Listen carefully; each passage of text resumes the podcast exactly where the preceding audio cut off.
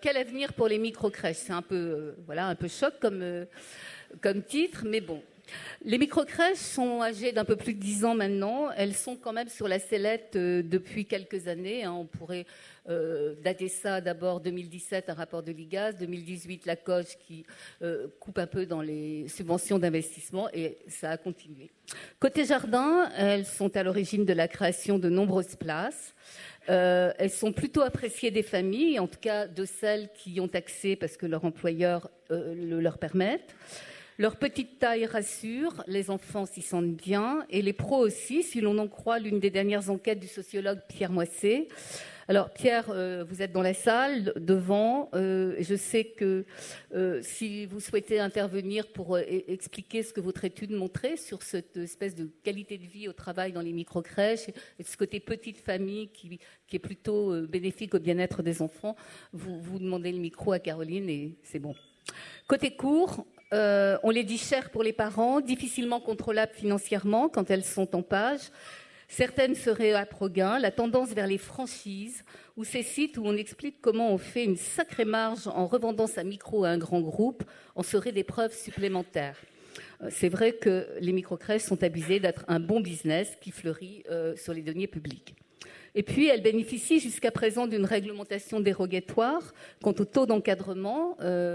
Alors, la première ministre Elisabeth Borne a promis euh, que le taux d'encadrement euh, changerait, puisqu'il faudrait maintenant deux, prof- euh, deux professionnels dès le premier enfant accueilli. Alors, actuellement, il faut un deuxième professionnel au quatrième enfant accueilli. Néanmoins, on n'a pas de date, et dans le calendrier donné euh, par la ministre ce matin, on n'en a pas entendu parler. Et euh, les autres dérogations, c'est aussi sur les qualifications des professionnels. Comme vous le savez, les, microcrèches peuvent fonctionner avec des titulaires de CAP petite enfance et une JE qui passe, je ne sais pas, deux ou trois fois par semaine. Bon, bref, vous connaissez la réglementation. Euh, et puis, euh, les microcrèches, pour complexifier la situation, il y a les microcrèches financées par la PAGE et les microcrèches financées par la PSU. Alors, évidemment, euh, les microcrèches PSU sont au nombre de 842, les microcrèches PAGE sont au nombre de 6800. On voit bien qu'il y a un gros déséquilibre et qu'évidemment, être en page, ça doit être plus facile et plus rentable. Vous l'aurez compris, et là je, me fais un peu d'humour quand même, hein, il y aurait les gentilles, les gentilles microcrèches PSU et les méchantes, les très méchantes microcrèches page. On va essayer de dépasser ce, petit constat un peu primaire et on va essayer de comprendre euh, ce qu'il faut faire pour que euh, toutes les microcrèches euh, puissent intégrer, comme l'a dit la ministre, le service public de la petite enfance en étant accessible au plus grand nombre, en faisant un accueil de qualité et accessible financièrement aussi. Donc, il ne s'agit pas ici de faire le procès des microcrèches, euh, et on va essayer vraiment d'avancer ensemble dans le respect des opinions de, chacun. Euh, ce qu'il faudrait faire évoluer dans leur modèle, que ce soit la réglementation ou le financement, pour euh, bah, qu'elles deviennent des EAJE euh, presque comme les autres. Et finalement, peut-être le dernier point de cette table ronde, ce sera de se dire, et si l'avenir des microcrèches, c'était de devenir des toutes petites crèches à taille humaine, bien sympas, financées comme les autres et euh, avec la même réglementation que les autres. Voilà, alors je suis un peu cash là. hein. Euh, pour traiter des microcrèches, nous avons le plaisir d'accueillir alors William Martinet, député LFI NUPES des Yvelines. Vous êtes en train de monter une commission d'enquête parlementaire sur le modèle économique des entreprises de crèches. Sarah Ferrandi, qui est responsable enfance et parentalité de l'ADMR. Elsa Hervy, déléguée générale de la FFEC, Philippe Dupuis, directeur de la CEP, Géraldine Guyot, euh, trésorière du REMI, le regroupement des entreprises de microcrèches, et Cyril Godefroy, co-secrétaire général du SNPPE, le syndicat national des professionnels de la petite enfance. Alors on commence. Euh, les deux inspecteurs euh, généraux, la ministre a, a diligenté une mission IGAS sur le financement des microcrèches. Les deux inspecteurs généraux sont nommés, Julien Méjeanne et Simon Arambourou. Ils, je les ai invités, ils ont jugé prématuré, mais je peux comprendre puisqu'ils ont été nommés avant-hier, euh, de venir expliquer leur mission. Euh, néanmoins, on sait avec la lettre de mission euh, de la ministre qu'ils auront à travailler notamment sur euh, le financement et une éventuelle réforme du CMG structure parallèlement à ce qui s'est passé pour le, micro, le, le CMG emploi direct, de vérifier ce que coûtent ces hum, structures aux finances publiques et de voir euh, si finalement la PSU pourrait leur être adaptée. Elle leur demande évidemment, et ça je sais que c'était une demande de la FFEC, d'évaluer les conséquences d'un changement de réglementation sur le modèle économique euh, des microcrèches. Euh, pas forcément sur leur rentabilité, mais sur la viabilité. donc voilà. Alors que vous inspire cette mission Est-ce que ça va dans le bon sens? Alors, William Martinet, vous voulez une commission d'enquête? J'imagine que déjà, ça, c'est pas mal.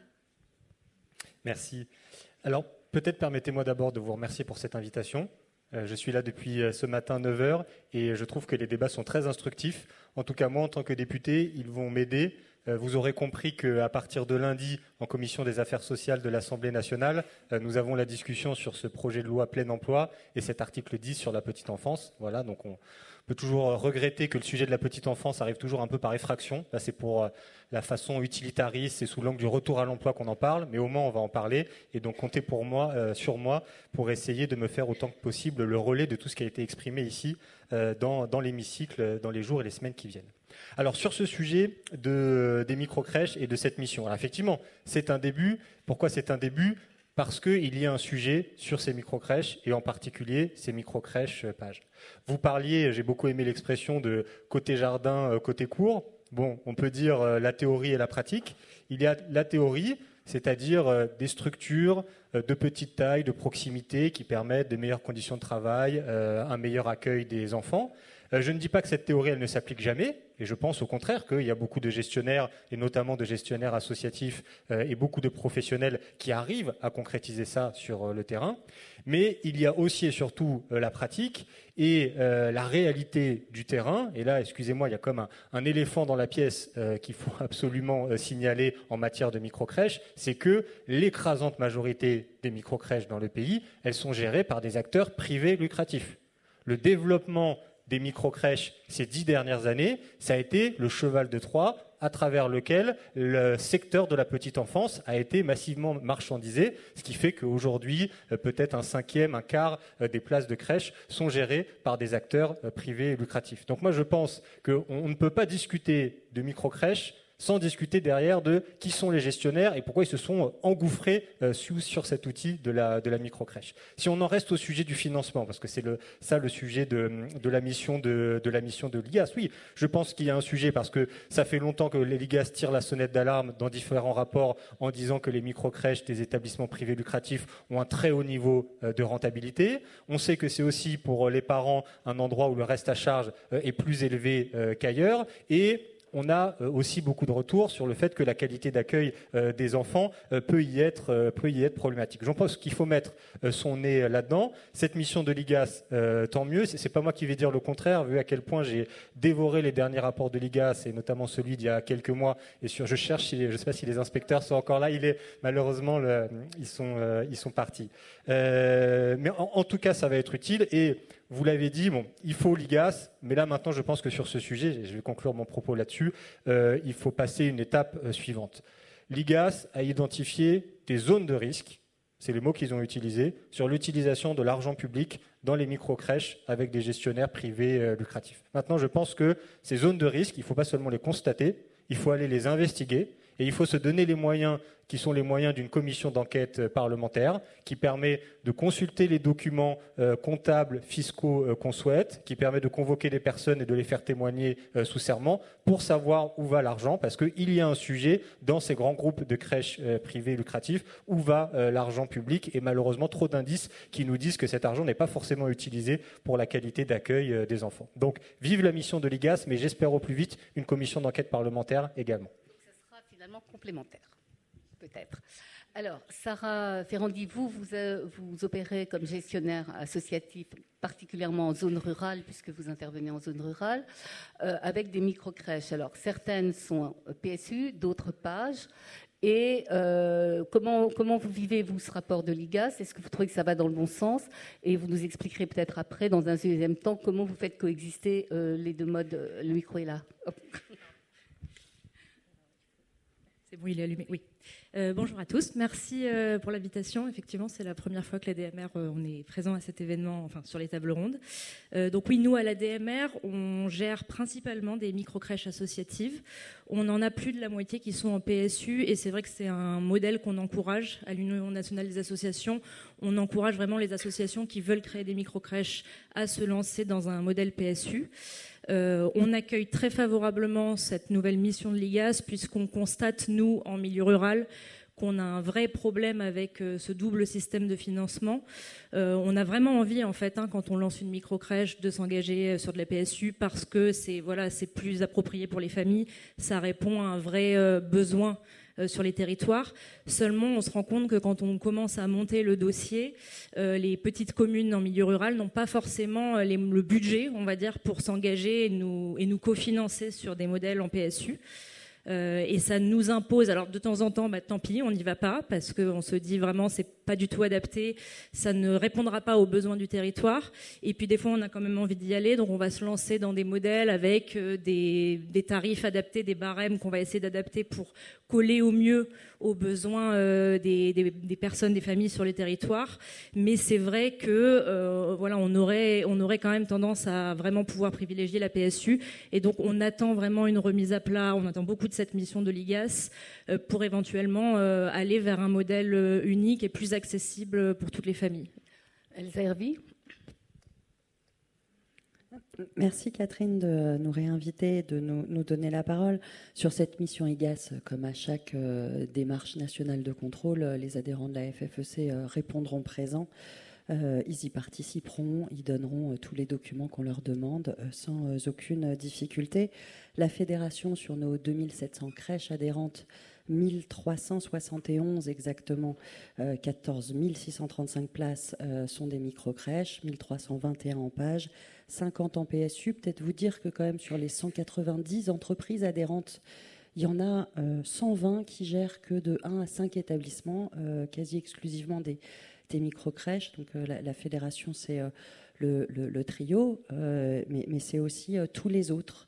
Euh, et tout ce corps d'entrepreneurs euh, engagés euh, et qui ont choisi de, de, vivre cette aventure entrepreneuriale de la microcrèche. Sur la différence entre PSU et PAGE, je pense que c'est important. Sarah le dit très bien, je, je le dirais autrement un fonctionnement PSU, en l'état de la PSU telle qu'elle est conçue, ça nécessite d'aller chercher un tiers réservataire c'est-à-dire une mairie qui va réserver des places pour ses concitoyens ou un employeur. Il y a des endroits où les mairies ne veulent pas s'engager, ne peuvent plus s'engager. Il y a des endroits où euh, les euh, euh, parents n'ont pas des employeurs qui sont engagés pour leur réserver des places. Le modèle PSU, il ne fonctionne que si vous avez 70% de vos places réservées. Et, et, en fait, du coup, il y a des endroits où la micro-crèche page n'est que la solution, et c'est souvent l'implantation euh, qui détermine euh, ce modèle-là. Et la microcrèche PSU, c'est cette recherche absolue de tiers financeurs. Et puis, c'est une lourdeur administrative en l'état de la PSU qui est quand même complexe à gérer pour des petites entreprises, sans parler des retards de trésorerie. Et en entreprise, quand il n'y a pas la trésorerie, il n'y a pas la possibilité d'avoir une subvention d'équilibre. Mais Sarah Ferrandi, vous me disiez que justement, il y avait très peu de, berceaux réservés, parce qu'il y a peu d'entreprises en, milieu rural, et pourtant vous arrivez à avoir une majorité de crèches PSU.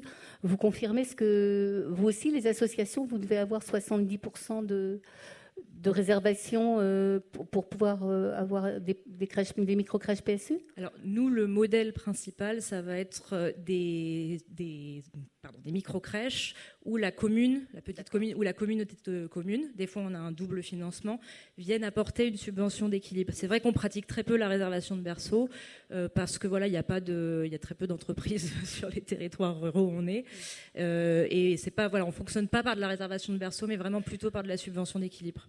Très bien. Euh, Philippe Dupuis, vous aussi, vous avez des crèches, des micro-crèches. Quel est le pourcentage page PSU Comment ça marche chez vous? Alors chez nous, il y, a bien sûr des micro-crèches. Bah, tout simplement, c'est avant tout des petites crèches. Avant d'appeler ça des micro-crèches, c'est des petites structures. on a un réseau qui avait toujours eu des petites structures.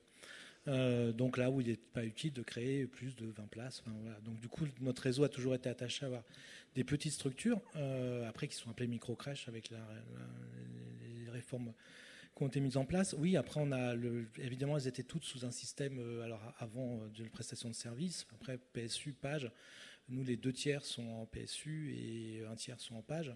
Mais elles sont en page pour des raisons où, euh, tout simplement, alors là, je suis un peu plus sévère avec les communes. C'est qu'il y a aussi des communes qui euh, ne veulent pas. C'est pas qu'elles ne peuvent pas, c'est que certaines disent qu'elles ne veulent pas et qu'elles laissent du coup euh, liberté aux marchands de s'organiser pour que des modes d'accueil se mettent en place. Et c'est un moindre coût pour elles. donc, il ne faut pas s'en cacher. et donc, il y a des endroits où même nous, en tant que réseau, euh, parfois, stratégiquement, pour lutter contre le lucratif, il faut aussi savoir prendre des places et qu'il y a des endroits où des associations se sont dit que eh ben, si euh, elles ne mettaient pas en place une micro-crèche page, euh, alors du coup page parce que les communes ne veulent pas nous suivre, sur un territoire, c'est que bah, ça serait une micro-crèche page, alors là lucrative, avec d'autres valeurs, et que du coup on préfère stratégiquement ou politiquement se dire qu'on est plutôt acteur associatif et du coup pouvoir mettre en place euh, des mesures d'aide, euh, d'accompagnement des familles et euh, garantir un peu mieux la qualité de vie au travail des professionnels. Donc il n'y a pas que le... À un moment, il y a aussi des stratégies territoriales qui peuvent se mettre en place euh, parce que tout simplement, euh, euh, ça, a été bien décrit et bien documenté, hein, les micro-crèches pages se sont développés parce que c'était liberté totale pour implanter un mode d'accueil sur un territoire. Géraldine Guillot Bonjour à tous, je me présente Géraldine Guillot, donc je représente aujourd'hui le REMI, le regroupement des entreprises de micro-crèches. je suis bénévole, c'est une association. Et hum, donc, à titre professionnel, je suis la fondatrice et dirigeante de Doukalinou sur euh, Caen, dans le Calvados. Donc, je gère aujourd'hui quatre micro-crèches et j'ai 19 salariés. Voilà, ça me paraissait important de, vous le dire déjà. Euh, au sein du REMI, euh, nous n'avons pas, de, de, par nos statuts même, de micro-crèches en PSU, mais uniquement des micro-crèches en page. Euh, les dernières statistiques euh, nous donnent, euh, on est un tout petit réseau hein, récent, on a été créé pendant le, confinement, voilà, on s'est mobilisé à ce moment-là. on a à peu près 280 adhérents et un petit peu moins de 600 micro-crèches au total, donc ce qui correspond à deux micro-crèches par gestionnaire. Voilà, hein, donc on est vraiment une toute petite échelle. Euh, on ne se compare pas du tout aux grands groupes, voilà, on est complémentaire avec tous les autres euh, lieux et modes d'accueil. Euh, mais on a ces spécificités-là. Voilà, on a quand même aussi 70% de nos gestionnaires qui sont issus du domaine de la petite enfance, avec une certification ou un diplôme qui va du CAP petite enfance à infirmière péricultrice, JE, etc. Et sur ce, ce groupe-là, il y en a quand même 50 qui travaillent directement aussi sur le terrain, qui sont auprès de leurs équipes et qui compte euh, dans l'effectif pour le taux d'encadrement. Voilà. Donc ça me paraissait important de vous donner déjà un petit peu ces chiffres-là.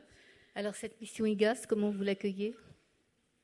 Bah écoutez, on, l'a accueilli, euh, j'ai envie de dire, avec, euh, avec intérêt. Voilà, on, est, on, est complètement partant pour, pour y être sollicité. voilà, on, a, on attend de voir la, Suisse. Cyril Godefroy Oui. Euh, forcément, quand on a le, travail qui a déjà été fait sur, euh, par l'IGAS par rapport euh, au rapport du mois d'avril, on peut être que partant sur le fait que l'IGAS aussi mette sa capacité de travail sur ce sujet-là. Deux choses pour compléter, juste pour vous reprendre Catherine sur le, le fait effectivement qu'on ne peut pas dire qu'elle est gentille ou qu'elle est méchante d'un côté noir ou blanc, c'est trop simple. Quoi. Donc euh, les propos, euh, de ma part, sont peut-être des fois assez critiques, mais il y aura aussi des choses qu'on peut aussi relever là-dedans. Histoire de pouvoir toujours être dans la nuance, ça me paraît important.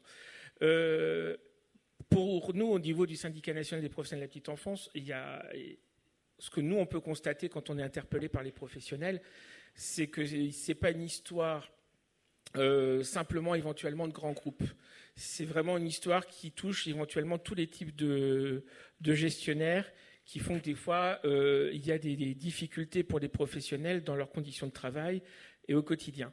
Et, euh, donc, du coup, voilà, cibler, euh, cibler un type de gestionnaire par rapport à un autre, ça ne nous paraît pas forcément la bonne chose.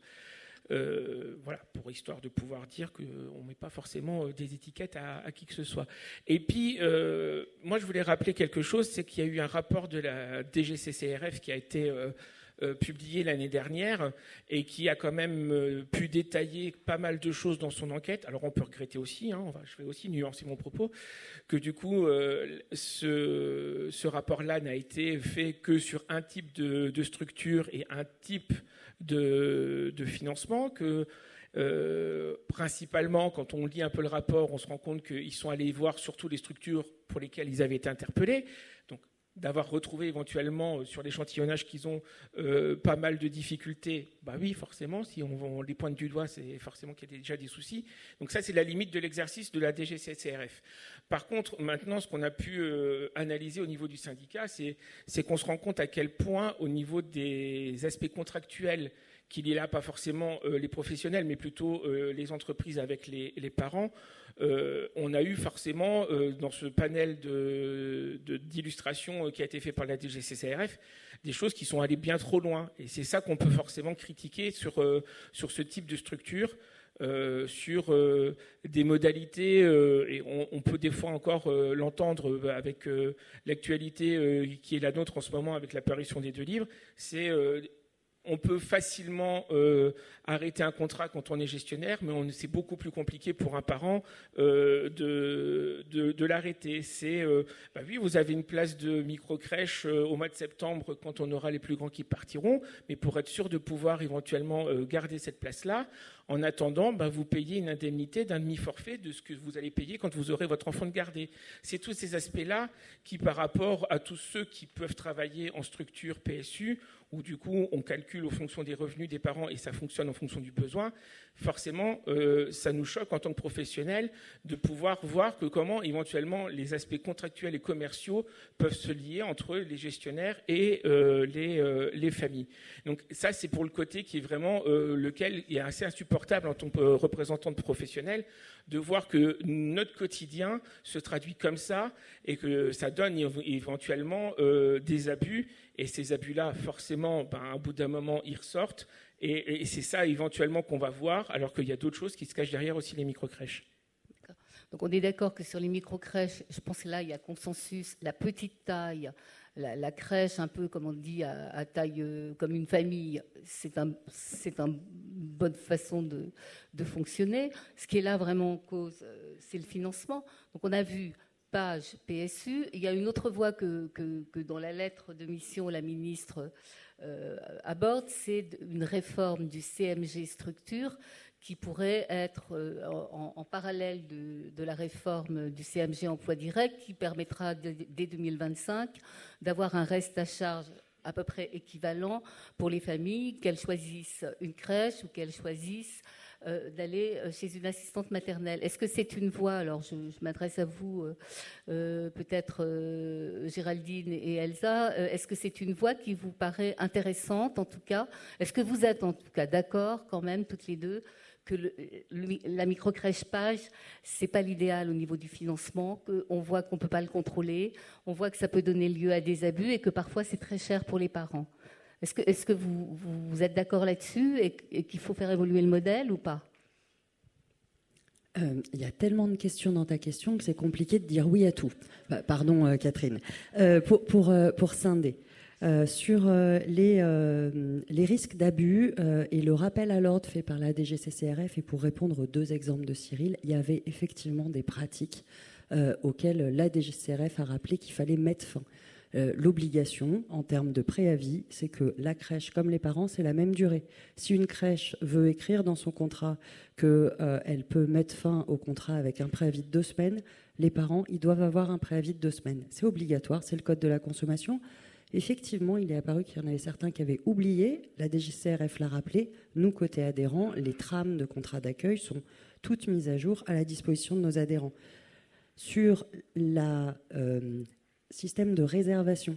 Pareil, il y avait des abus, dès qui pensaient que la réservation, c'était quelque chose qu'on euh, faisait payer en plus. la DGCCRF a rappelé qu'il n'était pas illégitime de demander des arts, comme on, verse quand on euh, loue euh, un, logement, quand, on réserve quelque chose, parce que c'est une prestation qui du coup n'est pas offerte à une autre famille, mais cet art, ces arts, elles doivent venir en déduction de la première facture.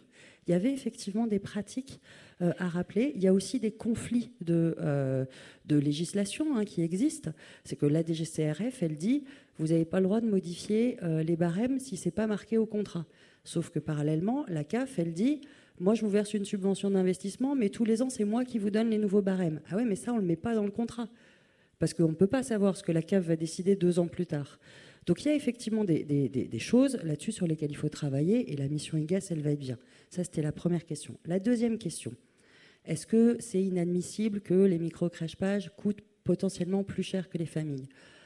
Enfin, vous, le savez, et, on est ici plutôt euh, euh, des, spécialistes. Ça dépend de quelle famille. Ça dépend si l'enfant est accueilli à temps plein, s'il est accueilli à temps partiel, si c'est une famille monoparentale ou pas. Mais le euh, besoin le plus euh, fréquent des familles, c'est un besoin d'accueil à temps plein. Si on prend une famille qui a deux SMIC, eh ben, dans une microcrèche PSU, la dépense publique sera de 1600 euros par mois. Dans une microcrèche page, la dépense publique, elle est de 800 euros par mois. Et c'est grosso modo, on y viendra à la deuxième table ronde, mais quasi les mêmes obligations. Je veux dire, si à la fin, euh, ça coûte plus cher aux familles, c'est parce que l'État y verse deux fois moins aussi. Et donc euh, il faut bien qu'il y ait quelqu'un euh, qui finance. Et donc pour répondre à ta question sur comment est-ce qu'on accueille une évolution du financement, par principe, hein, nous, on n'est jamais opposé à la transparence, jamais à poser toutes les choses sur la table et réfléchir à l'après et comment trouver un système équitable pour tous, pour les familles, pour les professionnels. Euh, et ben, la réforme du CMG des assistantes maternelles, on l'a scruté l'année dernière.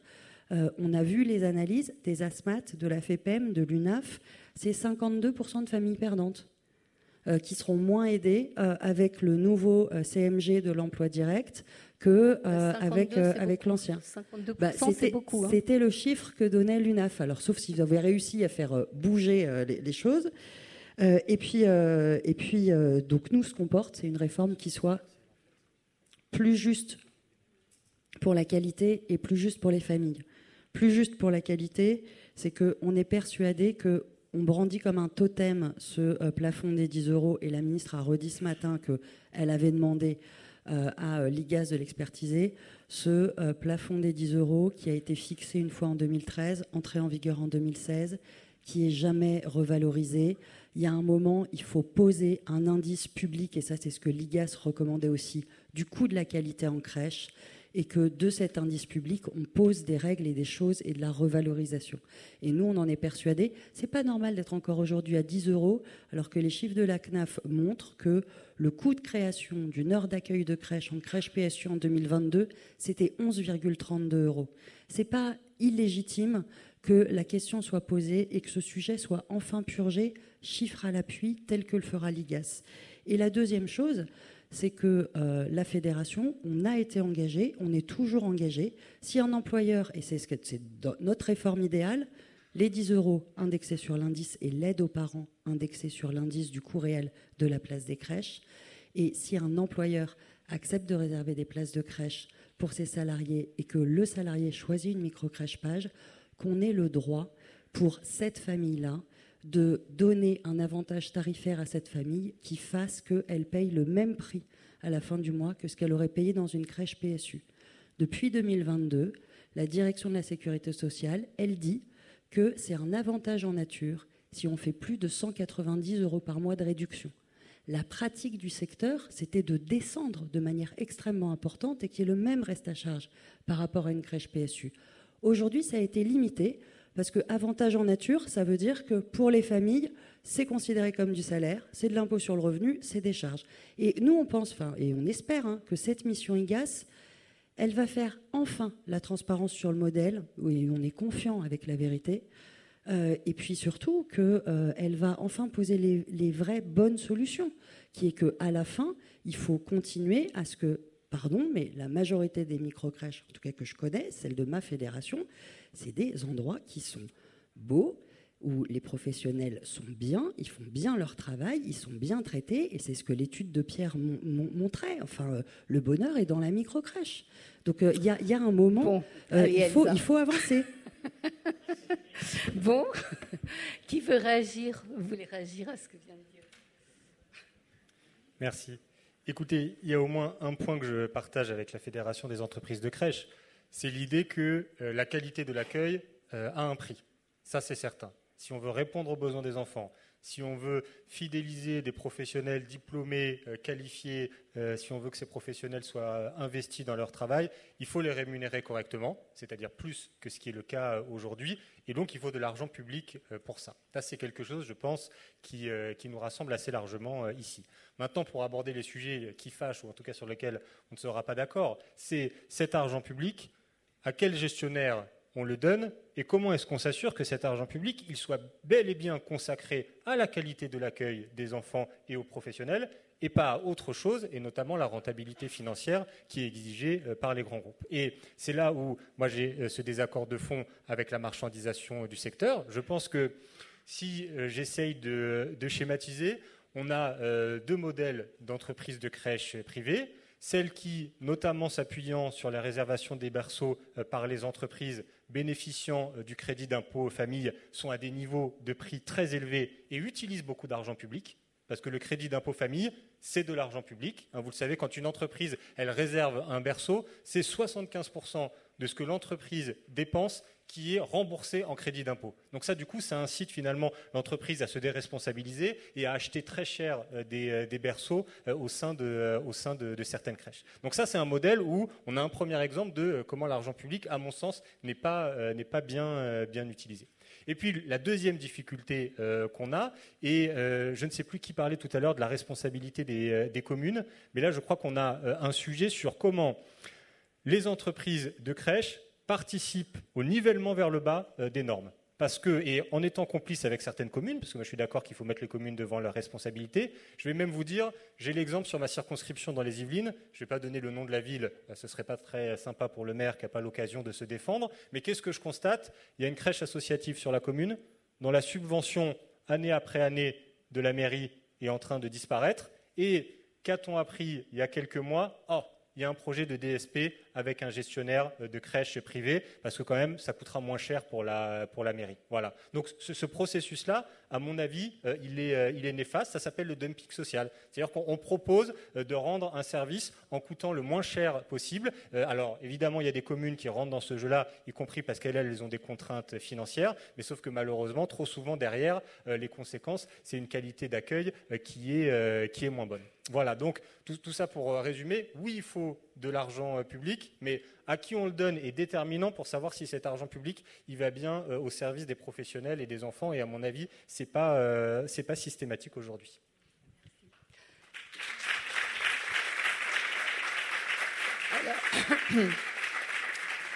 Euh, vous qui êtes gestionnaire, je dirais, associatif, ou en tout cas privé non lucratif, Sarah et Philippe. Euh, Philippe, vous avez dit quelque chose tout à l'heure, je ne sais pas, euh, vous avez comme si euh, le, statut finalement du gestionnaire impliquait des valeurs, parce que vous avez dit nous on choisit la PSU parce que ça correspond mieux à nos valeurs que les micro-crèches pages. Qu'est-ce que vous entendez par là? Bah, Tout simplement, la PSU, c'est pas d'abord c'est quelque chose qui est assez récent, et avant on vivait sous, enfin avant ces inventions de la PSU. Hein, on vivait sous ce système que maintenant on appellerait page ou qu'on appelle. C'est-à-dire que globalement, euh, l'aide de l'État était forfaitaire, via la CAF, hein.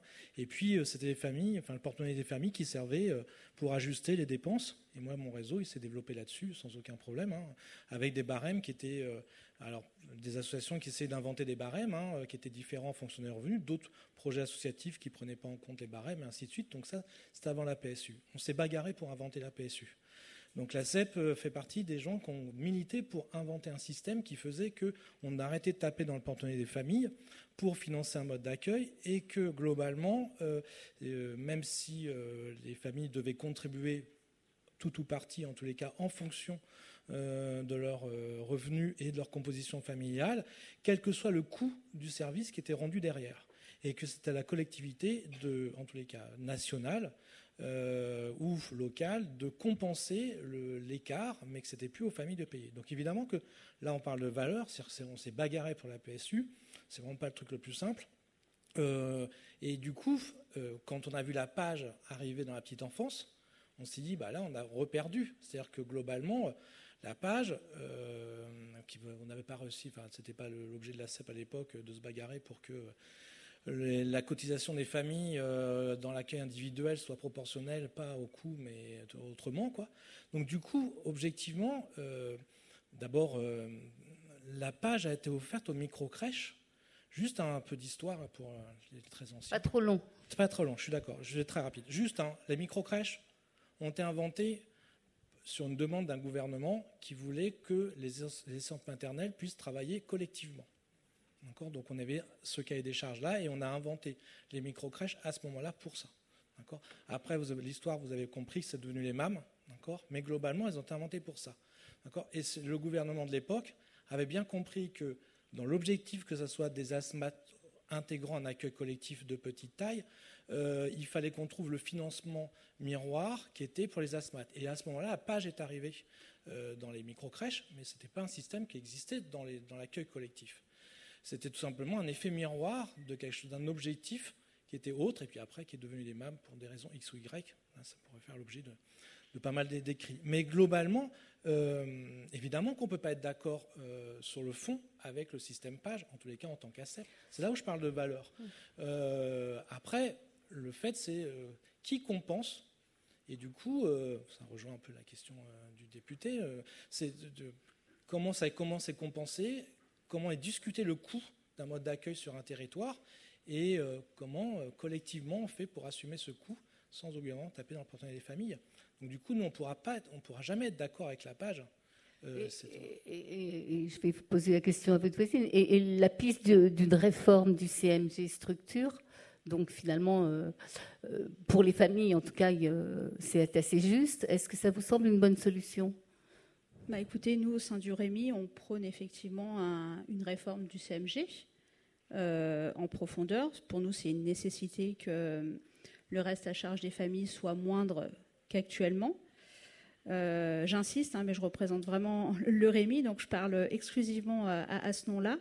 Euh, nous, aujourd'hui, on a quand même euh, au sein de nos adhérents 60% des adhérents qui n'ont aucun berceau d'entreprise, donc qui gèrent 100% des places directement auprès des familles, et que 20% qui ont un seul berceau d'entreprise dans leur structure. Donc nous, on a quasiment uniquement notre, euh, c'est uniquement les familles voilà, qui, viennent euh, nous payer chaque mois. Hein. Donc c'est vrai qu'on serait euh, complètement favorable à ce que le reste à charge soit moindre pour les familles. je rebondis un petit peu sur ce qu'a pu dire Elsa aussi, c'est-à-dire que le reste à charge des familles peut varier profondément selon la typologie, la composition familiale, le nombre d'enfants, les revenus. Il y a plein de critères à prendre en compte. Et on ne peut pas faire de généralité. Voilà, moi j'accueille euh, régulièrement des parents qui découvrent la micro-crèche ou qui viennent d'un autre mode de garde et qui veulent changer et qui me disent Ah, bah au final, euh, c'est moins cher chez vous que ce qu'on a connu jusqu'à présent. J'entends euh, vos, arguments à, Elsa et à vous. Comment vous expliquez alors, parce que toute, cette tendance vers les franchises de, de micro-crèches, généralement, quand on se lance dans des franchises, c'est que c'est rentable, enfin, c'est que c'est du business un peu. Et c'est vrai que ça brouille un peu les pistes. Je suis sûre qu'il y a des micro-crèches avec des petits gestionnaires qui font du boulot formidable. Mais, mais, mais cette tendance des franchises, ça, ça, crée quand même un doute sur, euh, sur on fait ça parce qu'on aime la petite enfance, euh, etc. En fait, il y a l'idée de profit derrière mmh. quand même, qui est beaucoup plus prégnante que, que, dans les crèches qui ne sont pas, par exemple, en franchise. Mmh. Alors là, je vais répondre aussi. Euh, au, sein du Rémi, c'est uniquement deux gestionnaires qui ont développé des franchises vraiment à taille humaine, avec, euh, on va dire, euh, moins d'une dizaine ou quelques dizaines de micro-crèches, donc qui restent vraiment à taille humaine. Et ça représente que deux gestionnaires aujourd'hui sur, voilà, sur tous nos adhérents, donc je ne pourrais pas me positionner là-dessus pour le Rémi. compliqué la question parce qu'à la fédération, on n'a euh, qu'un seul franchiseur. Il est dans la salle et il me, complétera euh, si, je le dis mal.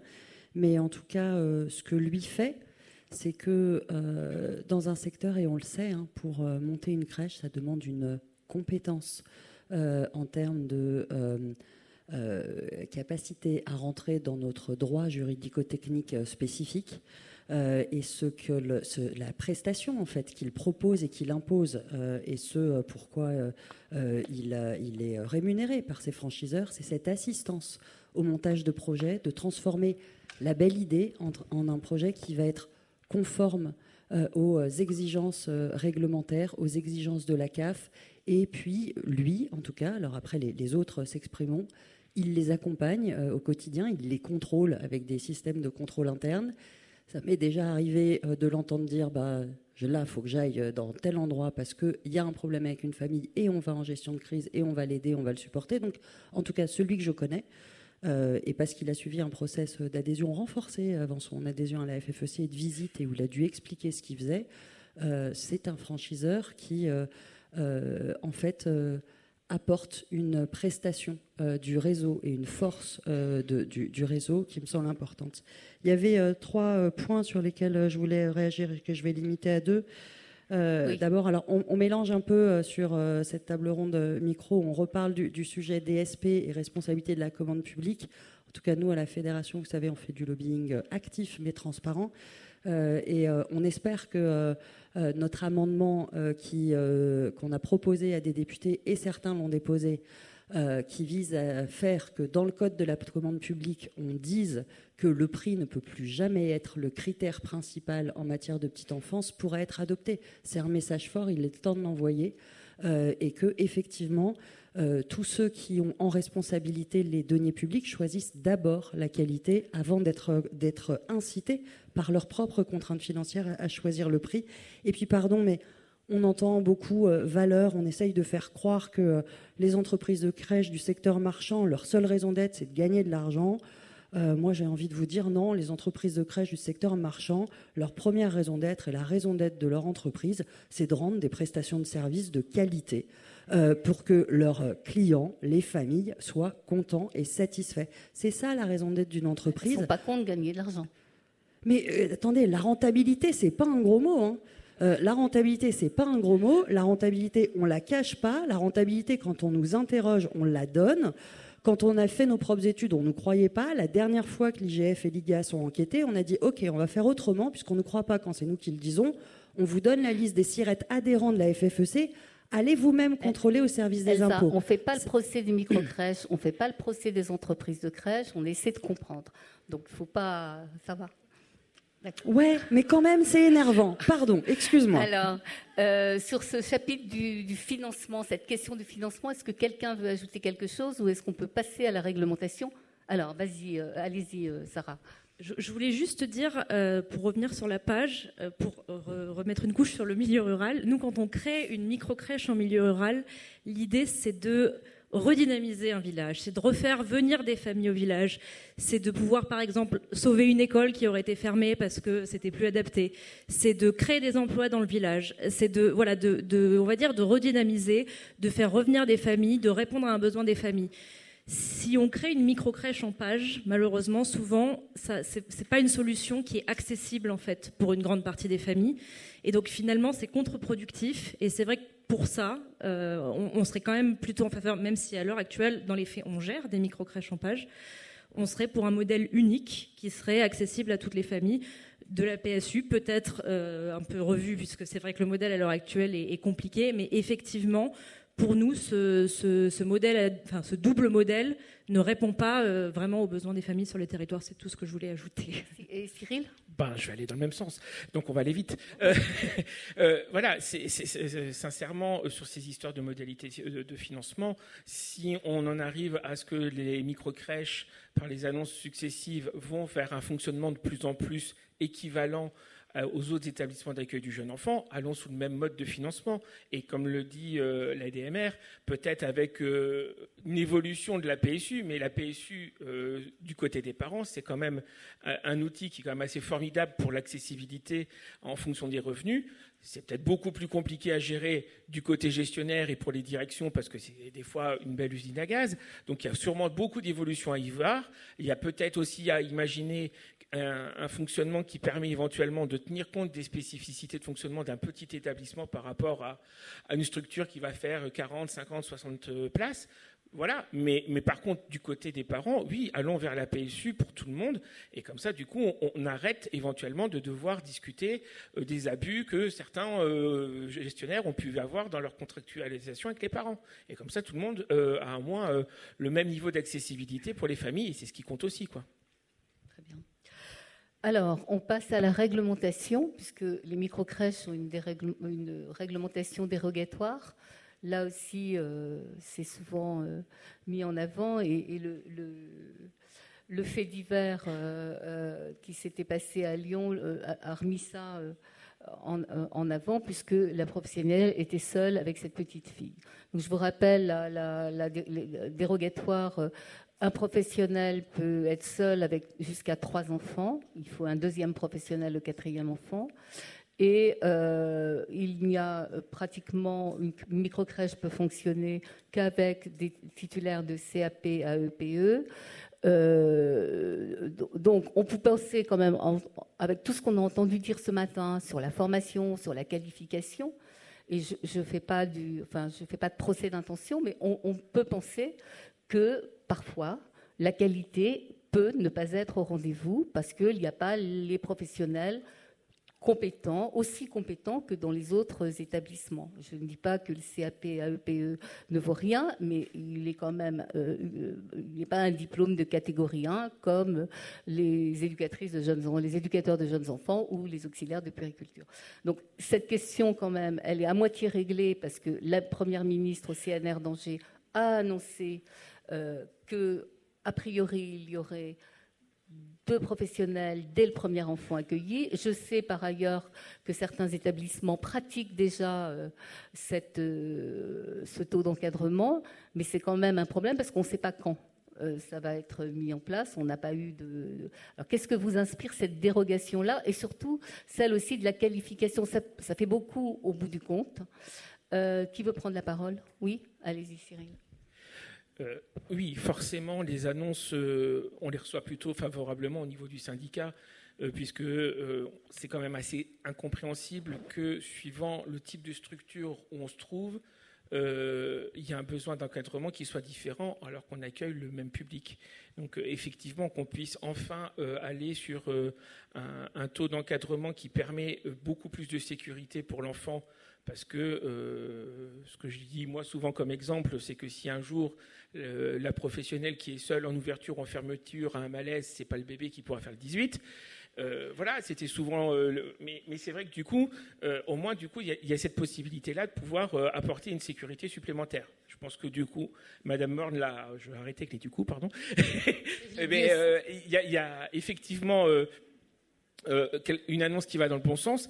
Et, pour ce qui est de la formation, ben, si on va jusqu'au bout du raisonnement, allons-y, quoi. C'est-à-dire que le taux d'encadrement, enfin le taux de, professionnels euh, puisse aller plus loin. Ça va être la, discussion de la table ronde d'après. On, l'a déjà dit nous au niveau du syndicat national des professionnels de la petite enfance. Nous, on veut en arriver à ce qu'il y ait un niveau de qualification tel qu'on arrête de parler de liste 1 et de liste 2, pour que du coup, on arrive enfin euh, à, avoir mettre de côté cette euh, représentation qu'on aurait des sous-professionnels de la petite enfance avec la liste 2 par rapport aux autres. Donc forcément, si on tient cette posture-là depuis longtemps, c'est d'aller vraiment sur le fait que les qualifications soient assez élevées, vous en reparlerez sûrement après, pour euh, justement euh, éviter tout, éventuellement ces écueils-là de qualification qui seraient peut-être pas suffisantes pour pouvoir être assez en autonomie par rapport au fait que c'est une petite structure. Euh, Philippe, euh, je crois que vous vouliez dire quelque chose. Oui, juste euh, là, ça va rejoindre le débat qu'on n'a pas eu, enfin qu'on a commencé à voir, mais c'est les MAM. C'est-à-dire comment on va pouvoir expliquer que avec donc 12 enfants, d'un côté, il faut tout simplement d'autres professionnels, et on ne peut pas être contre ce genre de choses, plus de professionnels qualifiés, ainsi de suite. Et puis après, dans une MAM, même collectif d'enfants, on n'est pas du tout les mêmes types d'exigences. Et là, justement, c'est là où ça commence à devenir un peu plus compliqué. Il faut que, affronter complètement euh, le système. Et j'espère que, du coup, à un moment ou à un autre, dans le rapport IGAS, on pourra aussi aborder cette question-là, même si se trouve c'est pas complètement dans, la fenêtre, mais de toute façon, nous, on sera obligé de l'aborder. Parce que de toute façon, à l'heure actuelle, les élus, pourquoi ils vont vers les micro-crèches pages Parce que ça leur coûte rien. Et pourquoi après, si on commence à leur mettre des contraintes supplémentaires, ben, ils vont aller vers les MAB. C'est déjà le cas, on le constate tous sur les terrains, d'accord? Euh, Et même du côté des professionnels, d'accord? Je dirais même du côté des professionnels, qui préfèrent aller créer une MAM plutôt d'aller créer une micro-crèche. D'accord euh, Entrepreneurial ou pas, je ne pose pas la question. C'est-à-dire que le, niveau de contrainte et le niveau d'exigence ou de regard qu'a la société sur ces modes d'accueil est différent alors que le collectif d'enfants est de la même nature, les enfants sont de la même nature.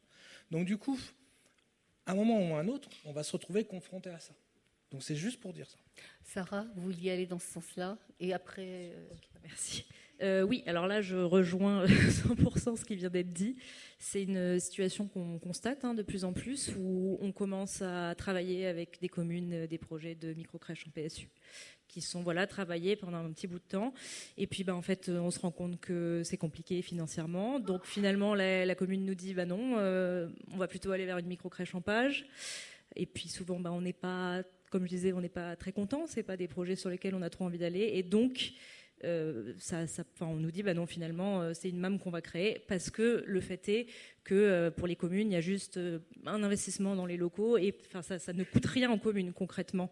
Et donc on voit s'opposer sur les territoires ruraux les MAM avec les micro crèches euh, alors que ça devrait être complémentaire, alors qu'on a des territoires, je prends la, Saône-et-Loire par exemple, où il y a, non c'était la Côte d'Or pardon, où il y a un vrai euh, diagnostic territorial, où ça a été travaillé et les MAM travaillent euh, en partenariat avec les micro-crèches, on n'est pas forcément obligé de les opposer. Mais c'est vrai que dans les faits, là en milieu rural, c'est compliqué. Quoi. on est parti des MAM sur, sur la réglementation et finalement on est revenu aux MAM sur l'aspect financier. C'est quand même... oui Elsa. Non, comme mes confrères, la, différence de traitement euh, entre euh, MAM et microcrèche me laisse perplexe. Euh, pour ne pas dire plus, que ce soit en termes de, sécurité avec ces taux d'encadrement différenciés, puisque elles, peuvent être seules avec quatre enfants. et de fait, elles sont parfois même six, hein, si elles ont eu une dérogation de la PMI. Euh, voilà, ça, me laisse perplexe. Euh, et en même temps, euh, je trouve que le débat qu'on a sur l'augmentation des qualifications, il est toujours extrêmement gênant parce qu'il envoie un drôle de message à 60% des professionnels de crèche aujourd'hui qui ont des CAP petite enfance et à qui on dirait qu'elles ne sont pas assez bien parce que leur formation n'est pas assez bien. Il faut lire le rapport quand même de l'IGAS sur, sur les qualifications. Et, et, elle envoie aussi le même drôle de message aux euh, centaines de milliers d'assistantes maternelles qui ont euh, des formations qui sont encore inférieures au CAP petite enfance. Donc je suis, je suis un peu euh, voilà, toujours gênée sur ce sujet. Je pense que vouloir tous augmenter la qualification, le professionnalisme, faire de la formation continue, se réinventer et pousser les équipes à s'améliorer, oui. vouloir mettre par principe euh, une barrière et en fait empêcher ce qu'est aujourd'hui la petite enfance, qui est aujourd'hui pour une part importante de professionnels, accueil individuel ou accueil collectif, un métier de deuxième partie de la vie. Euh, où c'est des gens qui ont parfois eu euh, une expérience professionnelle avant et, qui viennent avec cette courte formation, mais plein d'autres bagages. Et ben voilà, ça, ça, ça il me semble qu'on doit pouvoir euh, augmenter la qualité, garantir la sécurité, sans pour autant euh, mépriser et, avoir cette, euh, démarche-là. Je, vous arrête tout de suite, je n'ai méprisé personne. Et d'ailleurs, on en parlera sur la table ronde formation. Je n'ai méprisé personne, mais on ne peut pas quand même dire qu'un diplôme d'éducateur de jeunes enfants équivaut un CAP petite enfance. C'est pas faire injure au titulaire de CAP petite enfance, c'est juste reconnaître qu'il y a un diplôme avec une formation qui a duré trois ans et qu'il y, a des compétences quand même à avoir dans la petite enfance. Il n'y a pas que de la bonne volonté.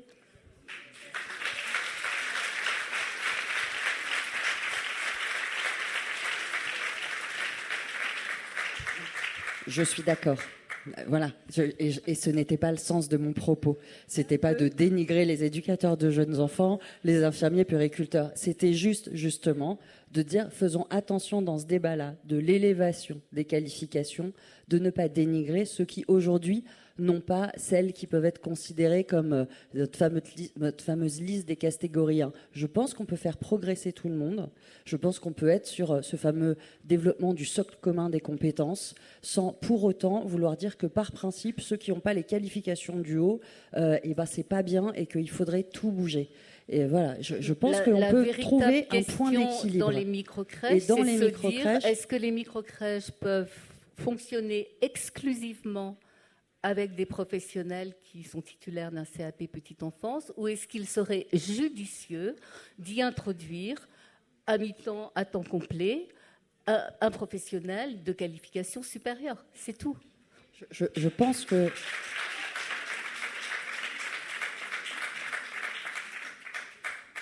La trajectoire est engagée euh, et qu'après, il y a quand même un principe de réalité. C'est que vu l'état de pénurie des catégories 1, euh, il va quand même falloir à un moment, et enfin on n'aura pas euh, d'opposition, mais il ne faut pas mettre les gens dans des situations d'obligation impossible à réaliser.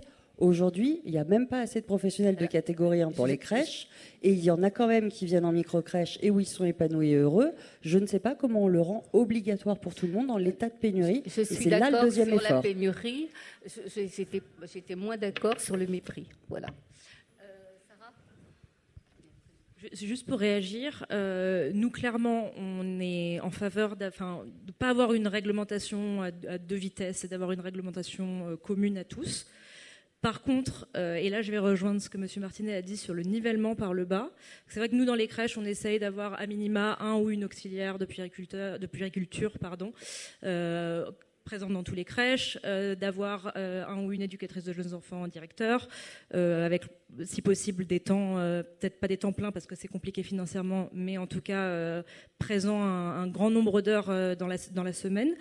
Par contre, les DSP, clairement, nous limitent sur ça, puisqu'on va présenter des budgets, et là ça rejoint aussi ce que disait Elsa, on présente euh, des budgets où voilà, on a vraiment des, équipes qui vont être, euh, qui vont avoir une réglementation qui est la même euh, que pour les crèches multi-accueil, et on, va nous demander de revoir les budgets à la baisse parce que on a des budgets trop élevés, parce qu'on n'est pas compétitif par rapport à d'autres offres qu'il y a eu. Et là, clairement, sur la réglementation, les DSP vont niveler la réglementation par le bas dans les micro-crèches, et donc avoir une réglementation qui serait commune à tous les EAJE, ça nous permettrait d'avoir quelque chose d'opposable, d'obligatoire pour tout le monde et qui serait finançable du coup par défaut. Alors, je voulais rebondir sur cette question de, la réglementation. Je pense que le sujet est toujours le même. Euh, dans quel cas nous sommes dans de la souplesse? Dans quel cas nous sommes dans de la dérégulation? Et là, malheureusement, concernant les micro-crèches, je pense que ça fait un certain temps que, réforme après réforme, on a basculé dans la dérégulation euh, avec des normes qui deviennent euh, moins disantes. Mais du coup, la réponse euh, à ça, je suis d'accord pour dire qu'elle ne peut pas être simplement au niveau de la micro-crèche, parce que sinon, ça engage cet effet de concurrence entre dispositifs que vous avez très bien décrit, là notamment en pointant le risque que, du coup, ce soit des MAM qui remplacent des micro-crèches sans réellement de, de plus-value derrière. Donc ça veut dire que le sujet doit être pris dans l'ensemble. C'est la question des normes en termes d'encadrement et de niveau de diplôme principalement dans l'ensemble euh, du secteur. C'est ça qu'il faut qu'on arrive euh, à faire remonter. C'est cette bataille que je crois assez communément on peut mener euh, ensemble pour se dire que le 1 pour 5 et 1 pour 8, c'est ça, je ne me trompe pas, qui est le cas, qui est le cas aujourd'hui, ou 1 pour 6 pour l'ensemble, c'est pas quelque chose qui est, qui est satisfaisant. Alors, j'ai entendu du coup la ministre, comme vous ce matin, dire que le 1 pour 5 était une perspective. Très bien. Dès que possible. Alors malheureusement, concernant le possible, quand juste après le directeur de la CNAF a parlé et qu'il a parlé de la COGE, j'ai pas compris dans la COGE où était l'argent pour passer euh, au 1 pour 5. Voilà. Donc je suis, je vous l'avoue, un petit peu inquiet sur le dès que possible. Euh, à mon avis, ça va pas être possible euh, tout de suite. Et malheureusement, on a d'autres exemples comme ça. Vous savez aussi que, là si je change un tout petit peu de sujet, que sur euh, l'ouverture de places, on a effectivement une promesse très engageante du gouvernement à 200 000 places. Mais là aussi, quand j'ai entendu la représentante de la DGCS parler euh, tout à l'heure, elle a surtout dit qu'il fallait être patient parce que euh, d'abord la qualité et les places, on verra, on verra après. Oui, bien sûr. Mettre la priorité à la qualité, je suis d'accord, mais je me permets juste de souligner le, décalage entre les annonces qui sont faites, que ce soit en ouverture de place et en encadrement, et derrière les moyens qui n'ont pas l'air de suivre, et c'est le moins, euh, qu'on puisse dire. Donc ça, me paraît un gros sujet. En tout cas, euh, comptez, sur moi côté parlementaire pour, soulever cette contradiction et, exiger les moyens qui sont, qui sont nécessaires. Et puis dernière chose, je le fais très vite, mais sur la question de la qualification, parce que je pense que le sujet est important. Euh, moi, ma conviction, c'est que la bataille pour augmenter le niveau de qualification des professionnels dans le secteur, elle est fondamentale et à aucun moment et pour aucune raison, il faut l'abandonner.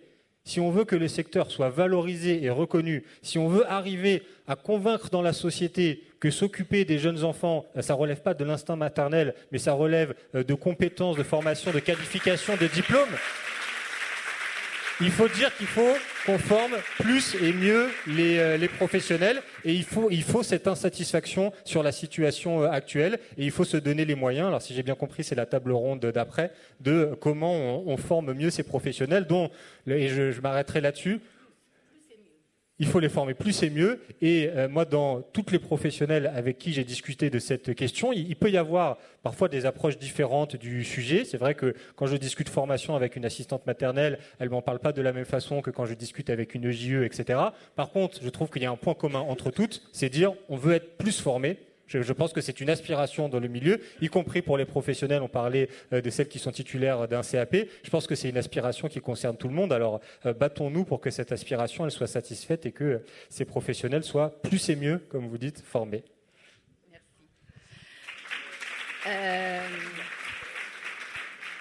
Oui, et après, je passerai la parole à, Géraldine Guyot, parce qu'on ne l'a pas beaucoup entendu sur les qualifications. Et voilà comme une partie du propos que je voulais dire euh, il a déjà été dit, je vais pouvoir euh, aller plus vite. Euh, moi, je voulais juste rappeler aussi un, aspect par rapport à, tout ce qui est de la qualification des professionnels de la petite enfance. C'est rappeler que le Code de la santé publique, c'est le minimum de qualification qui est nécessaire pour pouvoir faire fonctionner une structure. Et que du coup, tout gestionnaire qui soit peut faire mieux. Alors, et la pénurie euh, vient éventuellement mettre le doigt sur un contexte qui est très difficile, mais il n'y a pas eu forcément besoin que la pénurie soit chiffrée par la CNAF pour que déjà dans certains euh, types de gestionnaires, dans certaines régions, on puisse éventuellement plutôt appliquer le minimum du Code de la santé publique avec toutes les difficultés que ça engendre dès qu'il y a une absence, quelle qu'elle soit, et, donc du coup aussi freiner éventuellement la formation continue, etc. Parce que du coup, il faut assurer le, taux d'encadrement auprès des enfants, et, c'est ce genre d'aspect qui, passe à la trappe. Donc rappelons tous que le code de la santé publique, c'est pas le saint graal à, atteindre, c'est le minimum à assurer. C'est pas la même chose.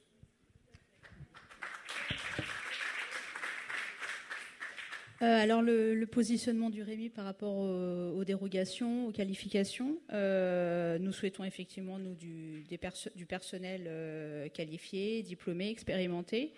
On a seulement 10% de nos micro-crèches qui fonctionnent uniquement avec des CAP AEPE. E, hein. donc voilà, on, cherche quand même des, niveaux de qualification aussi au-delà des, CAP.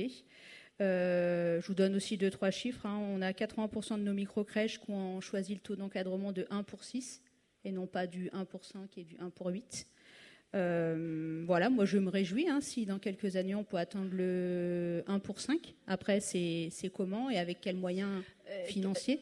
Quelles implications dans votre fonctionnement vous voyez à cette obligation future d'avoir un professionnel dès le premier enfant accueilli?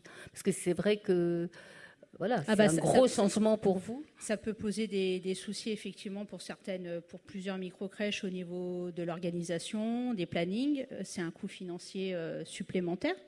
Euh, et puis on a déjà certains adhérents, on va dire du milieu rural ou, ou, même un peu urbain, tout dépend de la taille de la ville, mais qui peuvent être, qui vont être contraints malheureusement de réduire leur, leur taux d'ouverture. C'est ça le, leur volume horaire. Euh, parce qu'ils pouvaient ouvrir à 7 h le matin et n'avoir qu'un seul enfant entre 7 h et 8 h. Et effectivement, s'ils n'arrivent pas à passer à deux dès 7 h le matin, eh ben, ils vont ouvrir qu'à 8 h. Donc ce sera au détriment de l'offre proposée aux familles. Donc c'est ça qui est regrettable. Voilà. Après, sur le fond, on est complètement d'accord. Enfin, on, cautionne. Voilà, c'est plus de qualité, plus de sécurité. On n'est pas du tout pour le 2 dès l'ouverture et 2 jusqu'à la fermeture. On a aujourd'hui plus d'un tiers de nos micro-crèches qui sont déjà là-dedans. Avant, euh, voilà. Avant, le, bien sûr, ce qu'a pu dire la Première ministre. Enfin, voilà, c'est déjà quelque chose qui est mis en place quand même pour plus d'un tiers de nos adhérents. Euh, avec la taille qu'on connaît. Donc, euh, je trouve que c'est déjà euh, un joli pourcentage. Voilà, Philippe Dupuis, quand, quand, on, quand on dit préparer cette table ronde, en fait, vous, avez, vous m'avez dit, bon, en fait, il faut un EJE par micro-crèche et c'est bon. Ah oui, évidemment. oui, oui, mais, je pense que ben, on, a réussi à ce que dans la réforme normale, les EJE soient imposés dans les structures de plus de 12 places.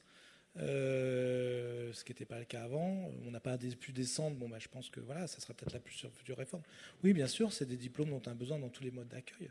Après, à plein temps, à mi-temps, ça c'est voilà. Mais on a besoin. Et d'ailleurs, nous dans le réseau, euh, on est obligé de s'appuyer sur ce niveau de connaissance et surtout de, capacité à rebondir, à prendre en compte les difficultés euh, que rencontrent les équipes de professionnels en ce moment à l'accueil des familles. Donc oui, on est, évidemment pour ça. Après, le, souci économique, il est, est évidemment euh, prégnant pour tout le monde, euh, mais à un moment ou à un autre, c'est qu'est-ce qui nous oblige à ouvrir un mode d'accueil quand on n'est plus du tout en accord avec ce qui s'y passe? Et on peut, aussi, on peut aussi se reposer la question. C'est-à-dire que. Euh, alors après, peut-être les, autorités organisatrices pourront se dire à un moment ou à un autre, là, nous, maintenant, il va falloir qu'on s'y colle, mais euh, jusqu'à maintenant, c'est très compliqué de dire à une enfin, moi pour accompagner les équipes, hein, dire mais là, si ça ne va pas, euh, on arrête. On arrête. On, s'arrête, on arrête de. Voilà, et, voilà, et c'est tout un dialogue qu'il faut avoir avec les familles pour expliquer que là, euh, bah non, on n'a pas pu et que globalement. Alors après, pour revenir sur les micro-crèches, quelque chose qui, est vraiment quelque chose. Une micro-crèche doit coûter plus cher qu'une crèche de 20 places. Euh, parce que tout simplement, euh, bah, il y a moins de mutualisation des fonctions et surtout, le, les moments réflexifs sont, ont beaucoup plus de poids dans le fonctionnement, dans une petite structure, dans une petite équipe, et que, quand les équipes sont plus importantes. Donc c'est des choses qui ne sont pas assez traitées, non, même, même ça. C'est-à-dire que les, les, moments euh, de réunion d'équipe, enfin tous les moments de, de, formation, ainsi de suite, le moment où on se pose, eh ben, on prend une dimension beaucoup plus importante dans un fonction de micro-crèche que dans une fonction de crèche d'une grosse crèche. Et ça, c'est jamais assez travaillé. C'est ça, et du coup, le, le, message de dire une micro-crèche doit coûter moins cher, bon, d'abord, les stats ont souvent dit le contraire, mais, euh, mais même dans le fonctionnement lui-même, mm. c'est quelque chose qui doit être pris en compte. Parce que globalement, si on veut faire du bon boulot, c'est les mêmes charges, mais ah, avec moins de... Voilà. parce que quelqu'un, quand quelqu'un est absent, bah, on ne peut pas se permettre, en fin de compte. Donc il faut renforcer les équipes encore plus parce qu'il n'y a pas de mutualisation. Et c'est pour ça que souvent. Vous êtes tous d'accord sur ça? Je vous vois tous opiner? D'accord. Alors, on va maintenant passer à la conclusion. Mais qu'est-ce qu'il faut changer dans le modèle microcrèche? Page.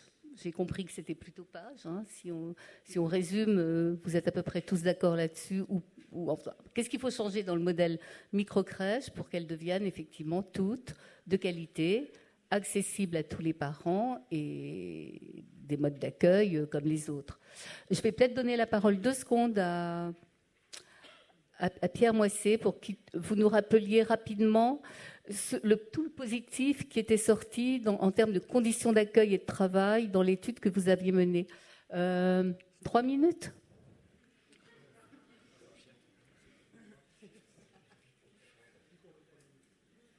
Là, ça marche Ok. Euh, oui, alors juste pour rappeler dans ce temps très court ce qui était ressorti de l'étude, donc l'étude qu'on a menée avec la Belle Vie sur la qualité de vie au travail dans l'accueil collectif, et c'était un résultat qu'on n'attendait pas forcément, vu la mauvaise réputation des microcrèches au moment où on a aussi lancé cette étude, c'est que les professionnels travaillant en microcrèche signalent un ensemble de, un, niveau moyen de bien-être au travail largement supérieur aux autres établissements, y compris les établissements de taille très connexe, c'est-à-dire les petites crèches. Il y a vraiment un saut. Hein. Microcrèche, déjà un bonheur bâtimentaire, c'est-à-dire que les, les, locaux des microcrèches sont en, moyenne jugés plus fréquemment de bonne qualité, bonne isolation phonique, thermique, etc. que les autres bâtiments. Donc là, on retrouve cette, question de, l'état du parc bâtimentaire entre le privé lucratif et les, acteurs publics associatifs, mais également la cohésion d'équipe, la cohérence d'équipe, la force de l'entraide entre professionnels est largement supérieure en microcrèche euh, que dans les autres établissements, y compris de taille connexe. Euh, donc tous ces éléments allaient dans le sens d'un euh, ben, certain bonheur à travailler et pour ce qu'on peut dire. Donc là, on était sur la perception des professionnels par rapport à leur qualité de, travail vis-à-vis des enfants. Effectivement, on a, fouillé dans, dans, l'étude pour savoir si certains professionnels dans certaines situations, dans le privé lucratif par exemple, comme ça, juste pour jouer, ne euh, pouvaient pas estimer qu'ils faisaient un moins bon boulot auprès des enfants. On n'a pas obtenu de corrélation qui permet les professionnels, dans leur perception, que ce soit en microcrèche, euh, privés lucratifs ou dans d'autres établissements privés lucratifs auraient une moins bonne perception de leur qualité de travail auprès des enfants. On peut rajouter un bémol. Vous vous rappelez, dans un des précédents printemps de la petite enfance ou rentrée de la petite enfance, euh, Josette Serre qui présentait le travail notamment d'Alain Legendre, mais on peut penser aussi à Michel Van den Broek. Il semble qu'il y a un delta extrêmement élevé entre la perception que les professionnels ont de la qualité de leur travail auprès des enfants et ce qu'on peut avoir comme critère ou indicateur du bien-être des enfants, notamment par le taux de cortisol. Donc ça ne veut, pas, dire que parce qu'ils perçoivent qu'ils font un aussi bon boulot que les autres, que c'est tout à fait vrai. On ne sait pas dans quel sens ça varie. C'est juste ça. On peut tout à fait considérer que quand même les gens sont un minimum lucides, que bon, quand même, ça va plutôt, ils devraient à peu près contrôler la variable. Par contre, ce qu'il faut signaler en microcrèche, ce qui étaient les, choses qui étaient un peu en bémol dans la perception toujours des professionnels, c'est qu'ils avaient le sentiment donc de faire un meilleur suivi individuel des enfants, logique du petit groupe d'enfants, ce qui fait qu'on les connaît mieux. Par contre, la question de l'animation du collectif d'enfants, proposer des activités bien structurées, un quotidien, faire passer une activité à une autre, était perçue comme étant moins bonne en microcrèche que dans les autres établissements, notamment parce que c'est extrêmement corrélé avec la proximité de la direction. La proximité du management dans tout type d'établissement est corrélée chez les professionnels avec un sentiment de meilleure animation du collectif d'enfants, qui est censé être le propre du collectif quand même. Et en microcrèche, avec la distance de la direction, qui est une direction donc flottante sur plusieurs établissements, a été jugée globalement moins bonne. Moins de trois minutes. Merci. bon, alors, petit tour de table conclusif. Euh, Qu'est-ce qu'il faudrait faire pour que. Qu'est-ce qu'il faut bouger dans le modèle Ou peut-être rien, certains le diront, rapidement, et après on passera aux questions. Ben, simplement euh, arrêter le mode dérogatoire et aller vers euh, un système qui permet d'avoir un accueil euh, aussi bien adapté à la petite taille au niveau financier et puis au niveau du cadre réglementaire tel que le Code de la santé publique le, permet, de pouvoir, pouvoir avoir une une qualification et un encadrement équivalent à tout type de structure, puisque de toute façon, c'est le même profil d'enfant qu'on accueille partout. Moi, j'avais une toute petite question à, Pierre Moissé, s'il veut bien. Moi, je me pose aussi souvent la question par rapport au, travail des collègues en, en microcrèche, c'est sur la multiplicité des tâches qui sont à accomplir en microcrèche, c'est-à-dire que du coup, euh, nos collègues professionnels sont aussi obligés de s'occuper du linge, de la cuisine, puisque du coup on est sur des petits effectifs. Est-ce que ça, éventuellement, ça rentre aussi en compte dans la perception euh, du, bien-être au travail? Parce que nous, en tant que syndicat, ce qu'on reçoit souvent comme remarque, c'est qu'on euh, est au four et au moulin et on n'en peut plus. Et c'est pas ce que vous dites, vous, dans vos propos.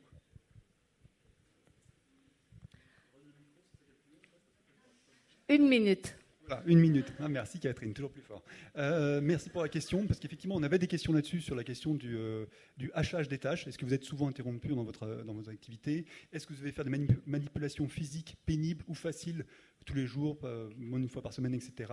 Et on n'a pas de plus grande fréquence de ce type de manipulation, du caractère pénible, voire même, on a plutôt une moins grande fréquence des manipulations physiques pénibles euh, en microcrèche que dans les autres établissements. Et la question de l'interruption de l'activité par d'autres activités euh, parasites n'est pas plus fréquente en microcrèche. Donc on n'a pas pu le vérifier à l'aune de ce questionnaire en autopassation. Donc on peut imaginer des biais de passation, mais bon, là aussi, on a un indicateur qui est partiel, mais qui ne nous permet pas de, de conforter ce qui peut tout à fait vérifier par ailleurs.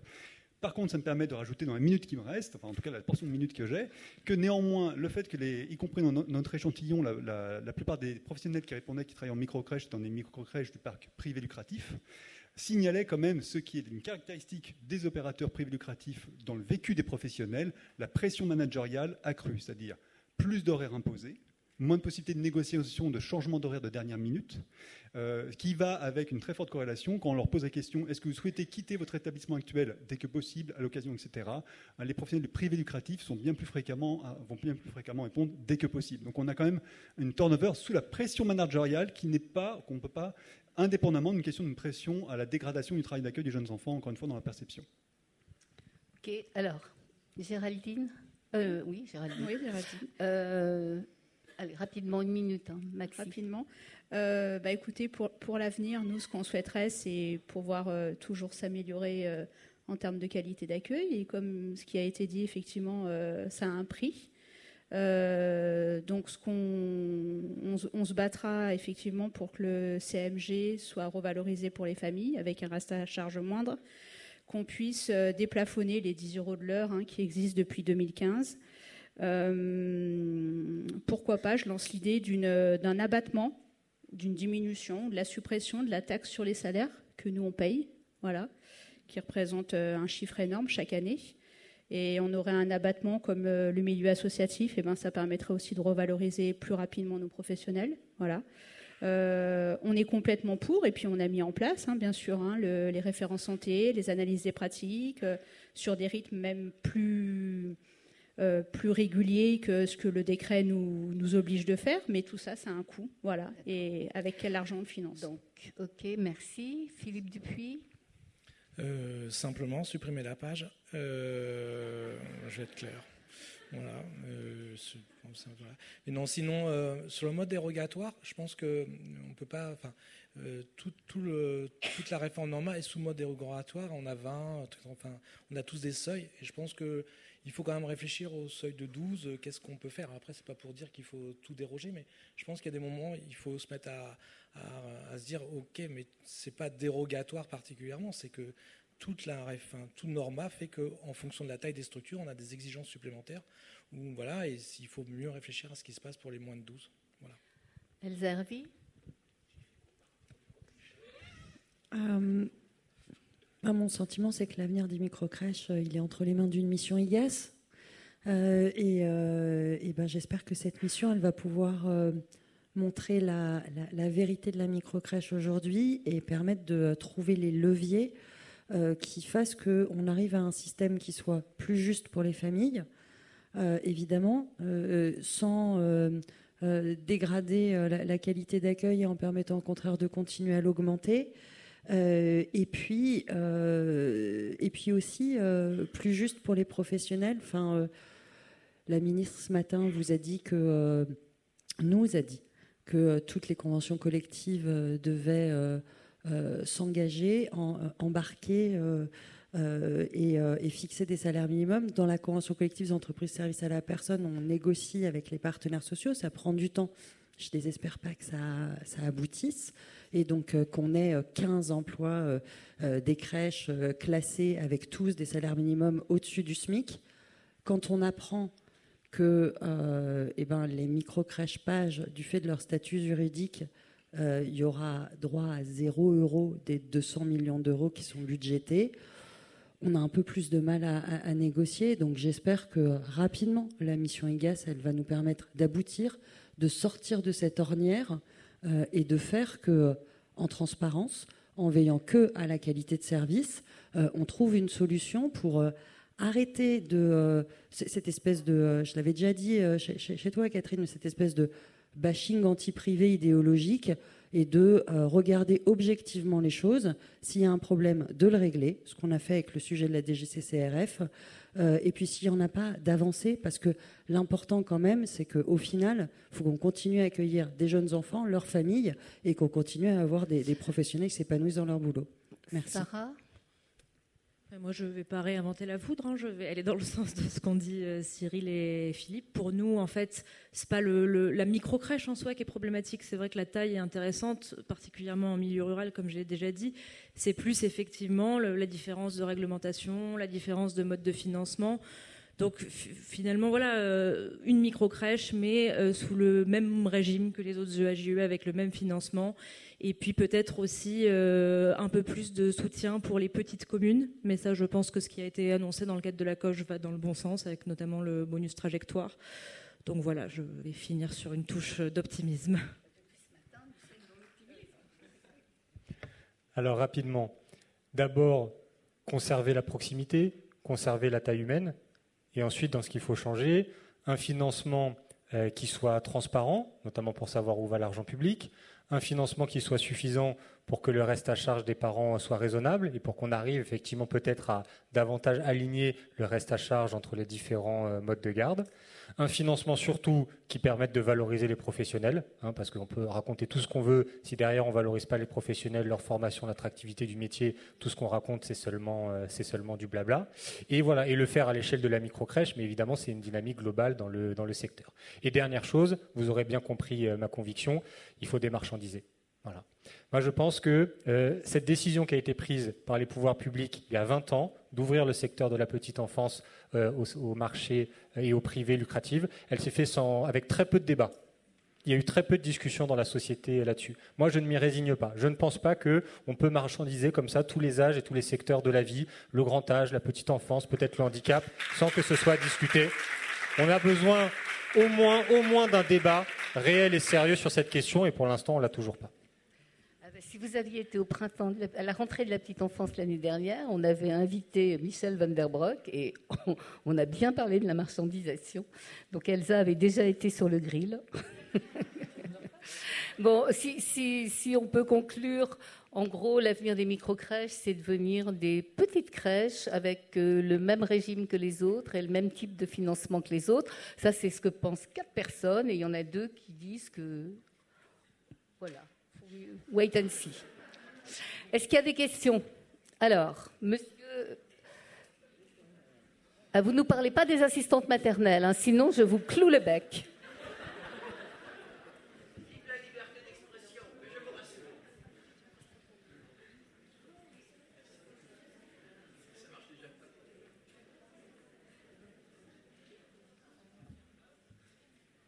Je voulais euh, juste préciser, donc apporter des précisions, monsieur le député, euh, notamment sur le qui fixe les prix euh, dans les micro-crèches. Les prix sont fixés par la CAF. Hein. ils sont plafonnés à 10 euros de l'heure, on ne le dit pas assez.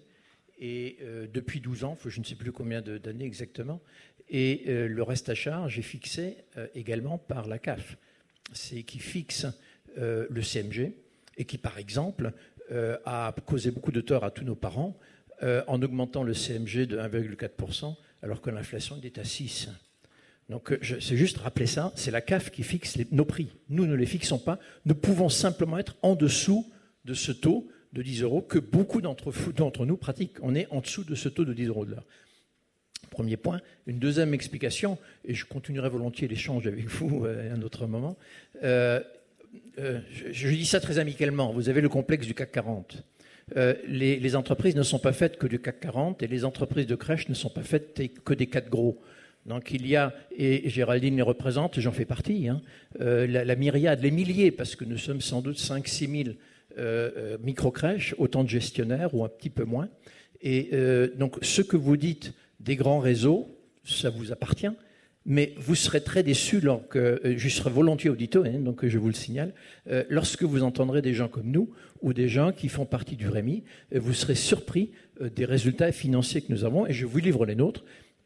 Parce que, non, je l'ai dit ce matin, nous avons une politique salariale qu'on essaie d'être la plus juste possible. Hein. Euh, nous avons également une politique de promotion interne que nous essayons d'être la plus dynamique possible et notre rentabilité de 2,5%. Donc ça ne va pas beaucoup vous exciter de nous auditer. Merci.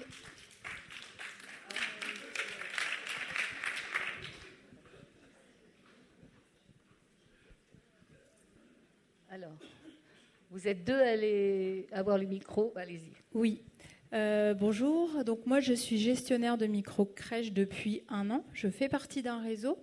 Je voulais préciser que le réseau, il a un soutien juridique très important parce que la petite enfance, eh ben, c'est pas facile. Euh, et on n'aurait pas eu notre réseau, euh, bah, je ne serais pas là aujourd'hui. Donc merci mon réseau. Euh, depuis ce matin, j'ai l'impression, en fait, de me faire taper dessus, clairement. Et je trouve ça hyper violent, en fait.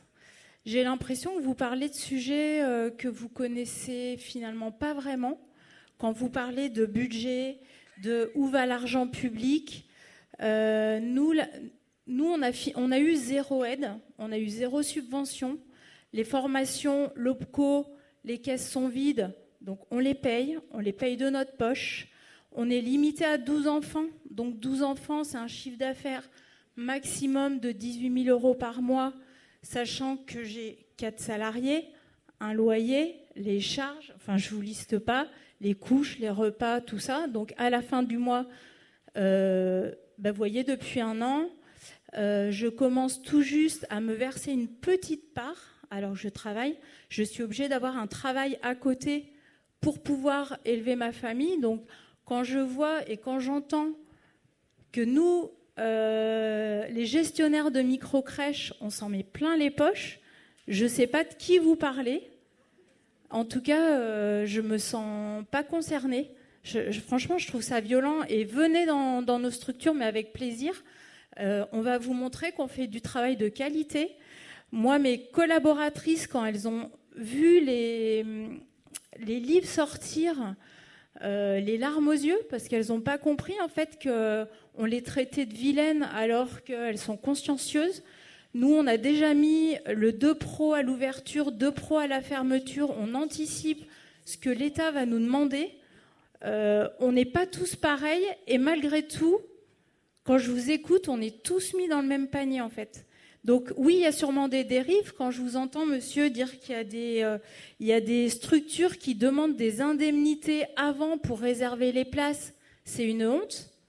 Mais moi, j'ai un cousin, pour avoir la place chez sa nounou, il a payé pendant 4 mois 900 euros au black à sa nourrice pour garder la place. Donc, ce que je veux dire, c'est que ne mettez pas tout le monde dans le même panier.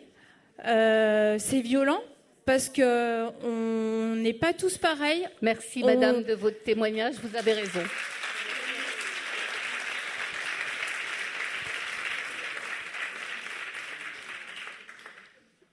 Merci. Euh, Delphine Bonvalet, je suis conseillère euh, politique à la Caisse nationale des allocations familiales. Juste une petite précision. Rappelez que le prix plafond pour le CMG est fixé par la loi et non pas par la CAF, tout comme les règles d'attribution du CMG sont fixées par la loi et intégrées dans le Code de la sécurité sociale. Merci. Merci. une dernière question et c'est fini. Alors, oui, alors moi je suis novice sur les micro-crèches, donc je vais poser une question de novice. Euh, et je vais m'adresser à Elsa. Alors vous avez parlé de rentabilité. Alors moi j'ai rien contre la rentabilité, je voudrais simplement savoir dans quelle mesure, dans quelle proportion elle existe. C'est-à-dire que est-ce qu'on ne peut pas faire le choix de diminuer un peu cette rentabilité et d'augmenter les salaires de vos salariés?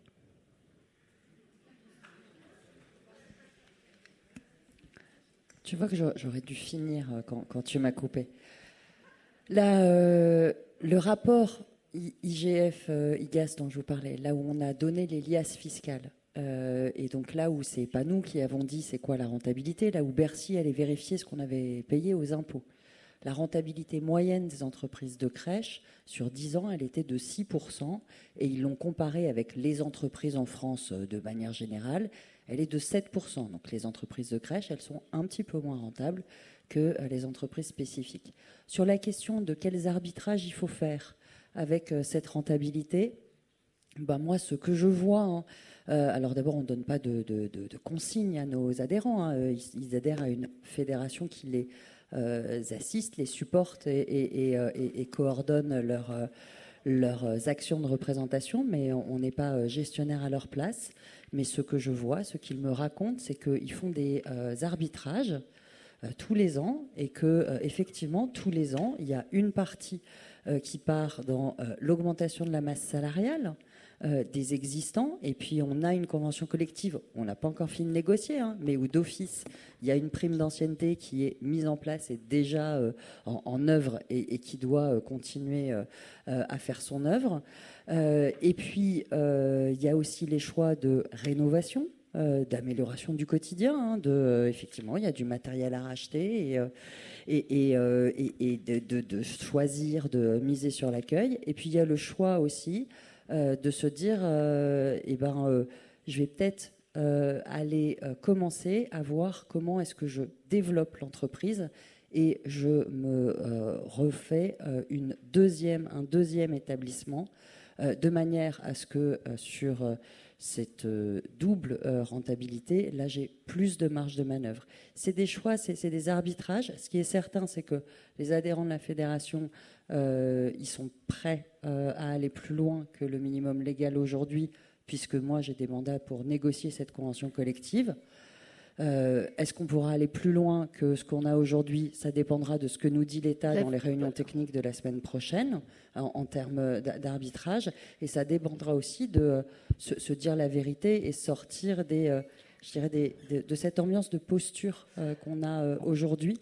et juste de penser efficacité, qualité de service, juste et transparente utilisation des données publiques. On, on est obligé d'arrêter là. Donc merci. Bah, finalement, ça s'est bien passé.